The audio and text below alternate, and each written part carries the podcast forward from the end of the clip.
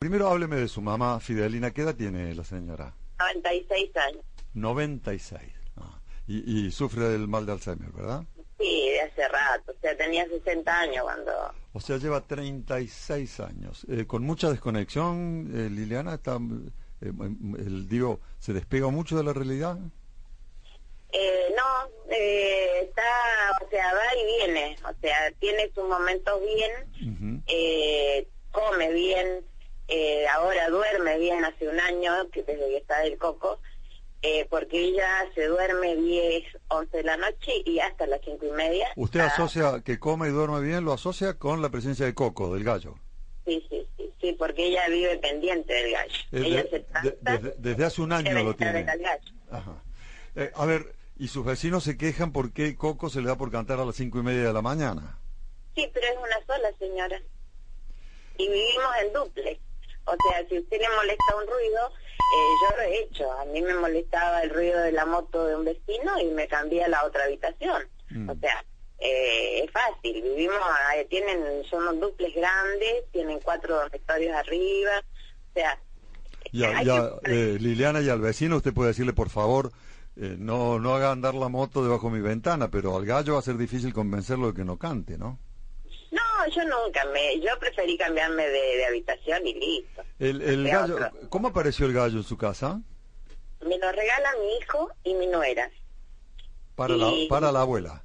Para la abuela, eh, fue en el año pasado, en octubre, eh, o sea, el 2015, en, para el Día de la Madre. O sea, el, el nieto intuye que el animalito va a establecer una relación de la abuela con sus propios recuerdos, algo así sería. Claro, porque ella se acordaba del gallo y de eh, un zaino, un caballo.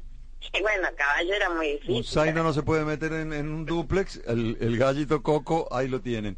Eh, y, y la señora que se queja logra que la dirección de zoonosis, nos decía recién nuestro periodista, eh, le haga lugar porque hay alguna ordenanza o algo sobre ruidos molestos.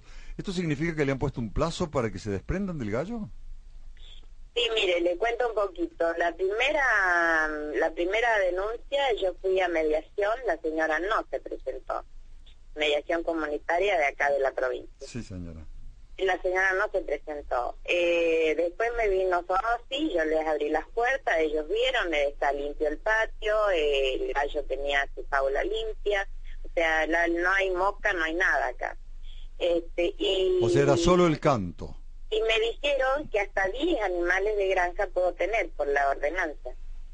Eh, y- O sea, en la ordenanza de acá, la, la, la provincia... o sea, el, el problema no sería por tener animal de granja, sino por el ruido que su vecina alega que es un ruido molesto. ¿Sería así? Claro, pero después, o sea, eso fue el día 15 y llegó la notificación. Y el día 20, el día 20 llega otra, Ay, canta, de canta, ca- canta cada rato y tiene buenos pulmones el coco, dicho sea de paso. No, ¿no? está, es porque no escucha hablar, por eso canta. Claro. Pero y si no, si no hay entrevista radial, si no hay micrófono, el coco se despierta como corresponde a un buen gallo y canta a las 5 de la mañana, cinco y media. Y media, y después está tranquilo hasta, bueno, qué sé yo, hay veces que canta a las 11, hay veces que canta a las 9, o sea, eh, igual que en la- al mediodía. Y a usted, a usted no la, a usted no la despierta, Liliana. no canta.